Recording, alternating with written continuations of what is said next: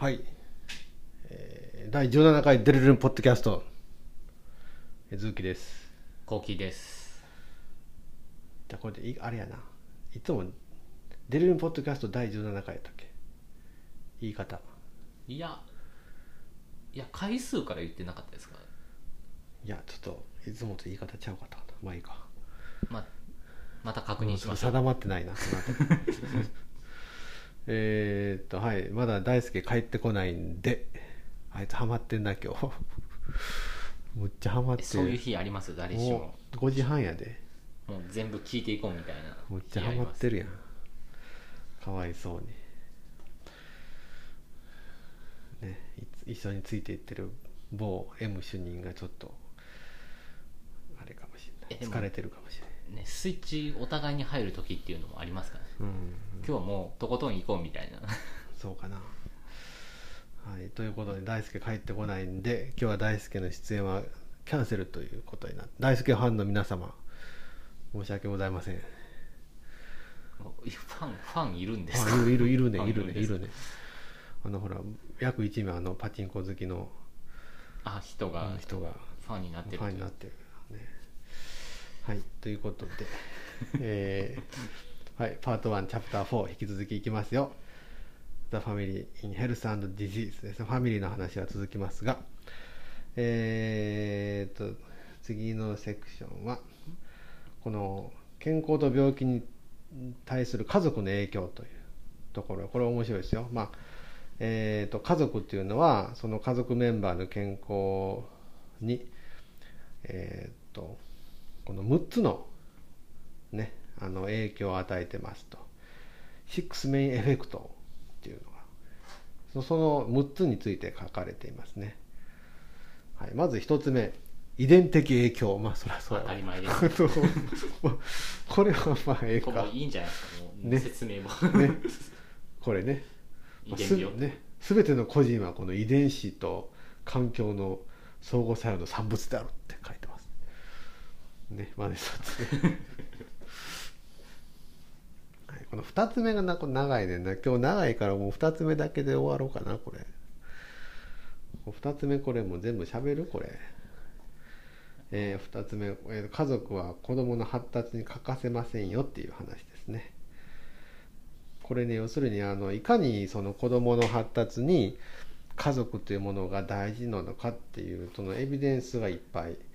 1970年代からこの2000年初頭にかけてのエビデンスがずらっと。これでもなんかひどいですね。最初の1番がこんなに短いのに 2番の分量。そうやね。この分量。遺伝的影響とかもほぼ産業やからね。だからやっぱマクイニーさんはさ遺伝的影響全く興味ないわけよ。興味のなさがすごいけど まあ一応6つの中には入れといたっていう感じです全く興味ない。これほんまわかるよねマクイニーさんのこのこれの分量の差がもうビビるぐらいの。ね、遺伝的影響はまあどうでもいいんだ的な勢いですよねこれね。はい、でまああのはいそのとにかくやっぱりあの子供の時にね親と一緒にいないといろいろあの問題が出てくると。長期にわたってこう親と最初の段階で一緒にいないとそれこそまあ自殺とかうつ病とかそのパーソナリティ障害など心理的問題が出てくるんですよということを書いてあって、えー書いてますね。だからやっぱりこの家庭医としてはこの子供のね、えー、大体4歳までの時期っていうのは必ず可能な限りこう子供との別居は避けるようにっていうのを助言することはまああの十分にエビデンスがあることであろうと。で、まあ、母子分離が避けられない場合は、えーまあ、例えば病気とかね。でね、まあ、場合はこう母親代わりの人をこう探すとかね。で子供まああるいはその子供とかお母さん入院期間を最小限に抑えるような、まあ、そういうトラウマが起きないような工夫をしないといけないけませんよということがまず最初に書いてあります。そうなんですね。4歳までなんですね。そうあのーあとも研究にも出てくるけどね。やっぱ6歳なだったらもう遅いらしいよ。6歳だと遅いって書いてある。なるほど。なんか今の日本の虐待死ニュースも大体2歳から3歳に集中してるなと思ったら、うん。やっぱそこの分離にはかなりこううん。慎重になるところがあるのかもしれない。そうか。なるほどね。確かに虐待があ何か疑われた時に母子分離っていうのは確かに慎重にしないといけないよな。まあそれ難しい話やなでもな。5歳とか6歳での虐待死ってあんまり聞かない。いやでもそれは難しい話やな。でもな5歳ぐらいになったらもう積極的に分離はするけどさすがに4歳まではみたいなあまあね。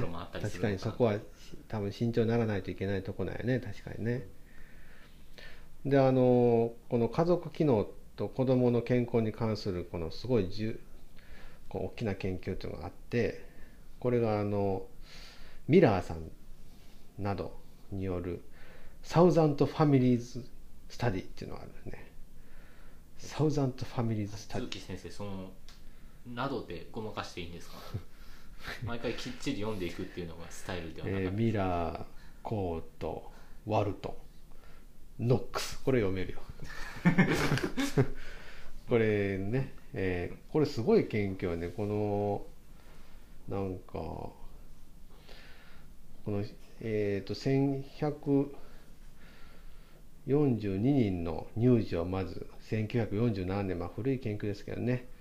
最初登録して15年間にわたって観察したと。すごいですね。で結局、まあ、1962年までに63人の子どもたちについて調査をすることができたと。そういうまあ研究ですよね。でまあこれ、まあ、によるとまあみんなやっぱりそうだろうなっていう感じのね結果なんですけどまず、えー最初の5年間では、まあ、一番呼吸器疾患が多かったと、まあ、子供のちっちゃい時そうやもんね呼吸器疾患がまあ全病気の半分を占めて感染全感染症の3分の2は呼吸器疾患であったと。それからまあどの年齢においてもこの下気道感染症の発生率と重症重症度っていうのは下気道感染症の肺炎のことまあ気管支炎肺炎肺炎。っていうのはやっぱりどうもこうこのまあ良くない家庭環境家族的要因と強く関連をしていたということですよね。えーっとそれからまあそういうの、えーっと呼吸器の病気だけではなくてお腹の腸管の感染症北部の感染症もやっぱりこの不十分な住宅環境とか、まあ、過密な環境それからまあ母体のケア不足って書いてあるけどねと強く関連していたでこの溶連菌とかブドウ球菌の感染症っていうのもやっぱ同じ家族でこう繰り返されることが多く多くてやっぱりそういう過密な状況とか大家族とかそういう母体のケア不足みたいなところにやっぱりそそういう感染症も関連してたと。それからまああの非熱性の痙攣ね熱性痙攣でないもの、えー非発熱性の痙攣も、えー低いまあ社会階級であるとか、まあ、発作の家族歴はまあそうだな。あと精神疾患とかまああのね幼少時の親と離別しているとかまあ不十分な育児そういうところにやっぱり優位に関連してましたと。そうなのね。やっぱ痙攣とかもそうなんや。まあどっちが先か問題はありますうんああそうか。こういう問題を持ってるから社会的に階級が低くて。うんまあそうか。家族歴が若干強いところなので。まあ疫学やからなんでこのねそういう環境と痙攣が関連してるのかちょっと分かれへんけどな。そうですね。どっちが原因でうんどっちが結果かがちょっとうん分かりにくいかもしれないですねこれは。夜尿症の話も次書いてて、えーエニュレシス夜尿症でまあ夜尿症もやっぱりこう低い社会階級であるとか環境の過密さそれから母親のケアの貧弱さとか父親の不在などにこう関連してたと。だからこの研究の著者研究の著者らはですねやっぱこの夜尿症っていうのは、発達障害の一つなんだとみなして、まあ、主にはそういう、まあ、あの不十分な社会的要因とか情緒的要因、まあ、知的要因の相互作用によってこう、えー発生してるんだというふうに言っていると。いうことですね。そうなんかな。今のでも夜尿症もそういうまあでも時代背景と文化によっても若干変わるところはあるんですけど、まあこの辺はいろいろ言ったらちょっとこれねニョなるとそうよね。議論がやっぱ分かれるとは思います、うん、これこの一概には言われへんよねこれはね一か概にはね。言えないですけど、まあ、こまあこの時の研究がやっぱり1970年代のやっぱり、えー対象はこの労働者階級の人ですよね。それを対対象にこう比較的こう貧困な労働者階級のえー家庭が登録されてたみたいですね。対象としてはね。まあ、でもなんか社会への適応の問題はあるのかもしれない、うん。まあ、夜尿症も正直おしっこを漏らすぐらいだったら別に社会的な意味では問題になりますけど、うん。別に医学的に問題かって言われたら、そうね。まあ、別に死ぬわけじゃないしっていうところもあったりするので、それからそうね。あとこの喫音とかね。そうですね。こういうのもやっぱりここれも、う家庭環境に関連してますよと。まあ、社会的な問題ですねそれからこの行動何らかの行動障害のある、えー、と子どもたちの家庭っていうのはやっぱりこう両親が若い傾向があってでまあ親族と同居している傾向がことが多くて両親に依存している傾向があった。なるほどね。両両親がその親族と両親が両親に依存している傾向があったということか。それから、えー高い割合で母親に精神疾患の既往歴があったりとか、えー妊娠中に重度のスストレスを経験していることがあったと。ね、だからまあそういう適応障害というか不適応の、えー中心にはどうもこの親と子の間のこの不満足な関係っていうのがどうもあるんじゃないかと。このミラーさんたちはやっぱり結論付けたと。ミラーさんとかね結構今ではちょっと問題発言みたいなことをバシバシ言ってるよねこれね。まあでもこの辺はやっぱり結局ある可能性は拭えないしこうだとも言い切れないしっていうところですね、実際はあるんじゃないかなとは思いますけどね愛着形成みたいな、そうね。まあ、この辺あんまり深く掘りすぎるとちょっと炎上案件なので、ねだからそのそういうほらあの健康の社会的決定要因とかの話でもやっぱり一概にこの全部親のせいっていうわけじゃないのよね。やっぱ親がそうなったのはやっぱりいろんな要因がねあったということなんでそのまあでもちろん。も連鎖はするじゃない連鎖するね。連鎖がするので。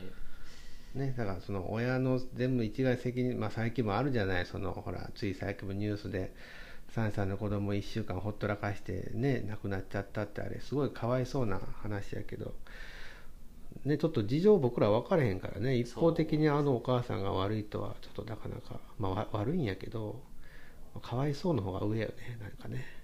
いろいろある、うん。なんかあったんやろなと思うんやけどね。絶対にそういう家庭っていうのは、うん。そのおじいちゃんおばあちゃん世代とううんまくいってない、うん。そこをうまくいってたら多分おじいちゃんおばあちゃんが助けると思うんですよね、それも入らないっていうことがまあポイントなんだとは思いますおじいちゃん、おばあちゃんの介入が入らない。そうね。本当そうね。今のさこの家族の構造の変化でそういうおじいちゃんおばあちゃんが入るそういう場合入る家庭っていうのは少なくなっているということですもんね。体感的にもほんまないよねそういう家庭って。だから健康的っていうまあそういう健康のあれがちょっとあれやけどまあ伝統的なトラディショナルな健康的な家庭っていうそういうおばあおじいちゃんおばあちゃんがいて孫の面倒を見てそのね仲良くねそれこそサザエサザエさん家庭なんてまあないよね。まあないです僕もたくさんの家族見てるけど、まあ、あんまりもうほとんどないな。やっぱり女性の社会進出がうん。大きく一つは影響はしてるのかなと。やっぱり共働きでさ両親がいないから孫の面倒見ないといけないとかで疲れてる人いっぱいおるけどね。そういう人はよく見るけど。うんそういう人にはまあそれが健康の秘訣やからいいんじゃないとか言って言ってる まあでも本当に本当に多様になったんだと思います。本当にいろんな家族があるしいろんなやり方があるし。うんでまああとは何だろうか。こういうのは言われてるけど、そうね。で、まあ、そこでこのサウザン島ファミリーの研究はそれでおしまいでえその他の研究でいきますとえーまあ子育ての重要性ね子育ての失敗が子どもの発達にやっぱり有害な影響を及ぼすというのはやっぱり実証されているという話。ねまあ、その産後早期のやっぱり、えー母まあ、母と子供あるいは父親と子供のやっぱりこのスキンシップってのはとても大事なんだということが言われてますね。これね。まあ、そういう本当に生まれた産後直後のそういう時間っていうのが単純なその時間の長さっていうのが直接その子どもの生理的とか認知的コントロール認知的な部分にまあそう、まあ、あの影響しているというのはこの2014年のフェルドマンローゼンツァイジゼルマンっていう人の 研究ですね。はい、だからその親のネグレクトっていうのはやっぱり身体的感情的なもの両方含めてこうその子供の成長に非常に悪影響を与えますと。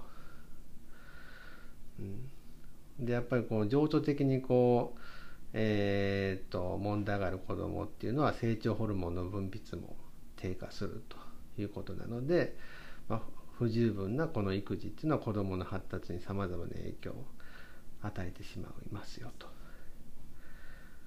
それからまああの、まあ、さらに重要なことはさっきね後期も言ったけど、まあ、あの十分な子育てねあの、まあ、育児を受けられなかった子供っていうのは自分が親になった時にこう同じパターンを繰り返す可能性が高いということは言われていると。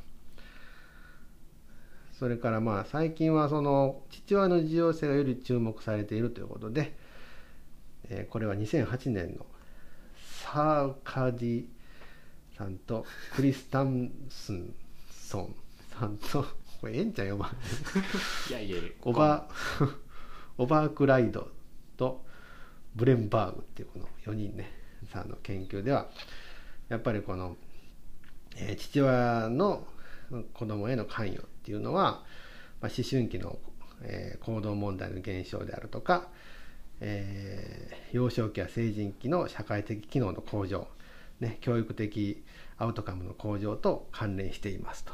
父親も重要という。ほら頑張りや後期。じゃあ1歳になった。え？あ失敗。あ消す消す消す消す。後で編集します。名前言っちゃった今 後で消えてますんでね。これはもうねあの1歳になった。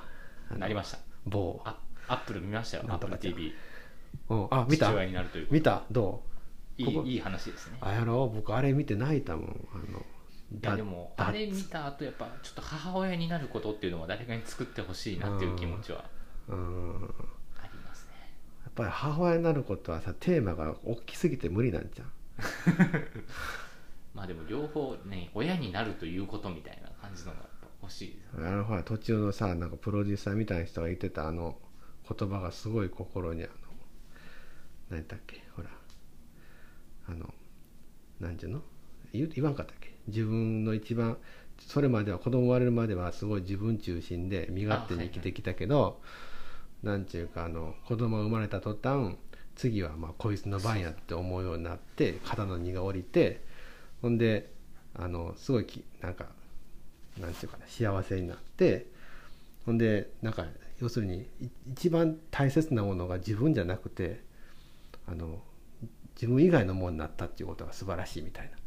あれなかなかねまあそうやなと。これよく言われますね。僕も昔ブログでうん。子供ができると主役が全て変わるっていやほんとそうよね。子供がメインになるのでお互いの人生はそこから変わっていく。そうやね。僕最近だからユニクロばっかり着てるもんな子供の服別にユニクロでいいんですけど 全然ユニクロ最高だと思いますけど ユニクロ最高だね子供はまあちょっとブランド物の服をね こうそうやね。高いのなあんなさすぐ着られへんようなんのさ。いやいやいやこいつらもうね足元見てるやろと思って。親はバカやからいくらの値段でも買うやろと。足元見てるやろと思いながら買わざるを得ないんですよね。まあそういう話でちょっと後で削除しますな。ねえーはい。ということで削除しな名前をね高貴な娘さんの名前をちょっと世界に知らせるわけにいかない、えーいじめられるからね。うんということでえーあとは何だったっけ？まあ、まあその子供の成長ってことに、ね結構フォーカスしてますけどこれでも子供があると親も成長しますよね絶対にそうやね。あのほらその話戻るけど AppleTV のさあのダッダッツっていう父になることやったっけ、うん。あれもさいまあそれはねいくつかのほらあれはドキュメントがあるじゃない？オムニバス的に、まあ、あってその間でいろんな著名人のその父インタビューが挟まれるってね、やつなんですけどあれさあのドキュメントってさ意図的か分からんけど全部父親がさ何かの問題抱えてるよねそうですね。問題抱えててでもいね子供と関わる育児することでなんかその問題解決しないけどなんていうのね。なんかこう何か変わってるよね。変わっていくっていうかそのね父親の中でその問題がどうしようもない問題がなんかこう前向きに変わっていくみたいな。そういうとこありましたよね、あれね。だからあれをちょっと皆さん見た方がいいですよ。特に父親。まあ母親は響くかどうかわからない作りなんですけど。600円払わなあかんけどな。あでもアップルの何か買った人は1年間無料で見れるよね、見れますはい、ということで、はい。えーそれから他なんか他の研究。何やったっけ？あそうそうそう。でその他の研究2002年2004年のこのスミス女子バッティという人の研究ではやっぱりその、えーどうもあの成人期の今度ね成人期の慢性疾患も多くはどうも幼少期に幼児期にルーツを持ってるんじゃないかとルーツがあるんじゃないかということは言われてますね。まあ将来のところでね。なのでこうえーっとこのマクチェインマスタードっていう人1999年。これはまああの人生の最初の数年間っていうのは、えーやっぱりその神経のアーキテクチャを作る上でアーキテクチャって好きやろ？好きですよね最近ね Mac もねアップルもアーキテクチャを変えるという話が。ズキズキ先生。ちょっと全然違う話になってきます。そのアーキテクチャ。シリコンは全く関係ないです。アーキテクチャはやっぱりそのね形成するのに重要だってことで書いてあるのはえーっとなんだろうかこれ。よう分からへんねんけどだだからその、えー neural connection をやっぱり最初で作るってことでどういうことかっていうと groundwork for function ですね、まあ、そういういろんな高度高度な機能のこの下地を作る。で such as バイオ binocular vision これ意味わからないけどね。 binocular vision どういうことだ？両方の目で見るビジョンそれから emotional competence これはわかるね。感情の的な能力。それから habitual ways of responding これもね要するに反応するなんか反応の仕方反応する習慣。それからあとは language ね。言語的な能力。そういうところのやっぱりこのアーキテクチャがね最初に作られるんででやっぱり6歳を過ぎるとこういうところはもうできちゃうから変化を起こすことは非常に難しくなるのでやっぱりその最初のこの数年を非常に大事にしないとそこでまああの不要なストレスとか不適切な刺激を受けちゃうとそのの後の人生でいろんな学習行動障害とか行動とか感情の問題が起こりやすくなるんですよということですね。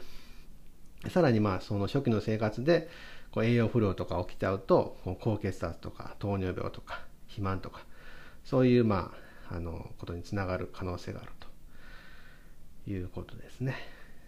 はい、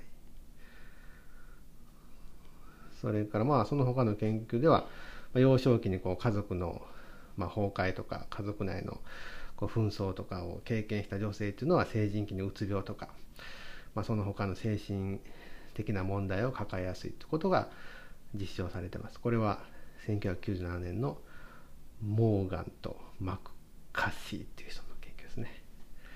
はいということでございます。この辺はい。だいぶ日本であんまり強く言いすぎるといろいろなところからいろいろ言われそうなうん。ところですね。まあでもやっぱ家族大事ですそうとにかくだからまあ、今 ただ家族といっても、まあ、僕らの言う家族は決して血のつながってる人たちがしっかりしないといけないということではないです。そういうことですね。そこはちょっと履き違えちゃいけないので、里親とかね養子に出された人であっても、うん、血がつながってなくてもそうそこういうふうにちゃんと適切に本当に、まあ、親と言われる存在がいて育めは大丈夫という。そう。あなんかこのあの AppleTV は見た後だと響くな今の話は。やっぱりお親ですね、うん。どんな家族の形でもいいしうん。親がいれば大丈夫。そうね。響くわ。あのなんかあったもんね。あのそうですね。もどこの問題を抱えている養子を全部取った、全部引き取ったね。あの男性同士の性的マイノリティ、ねね。男性同士の夫婦の。話もあったね。夫婦って言っちゃいけないです。あれもいい話やったな。はい。ということで皆さん AppleTV のあのダッツってやってみてくださいね。はい。じゃあ切ります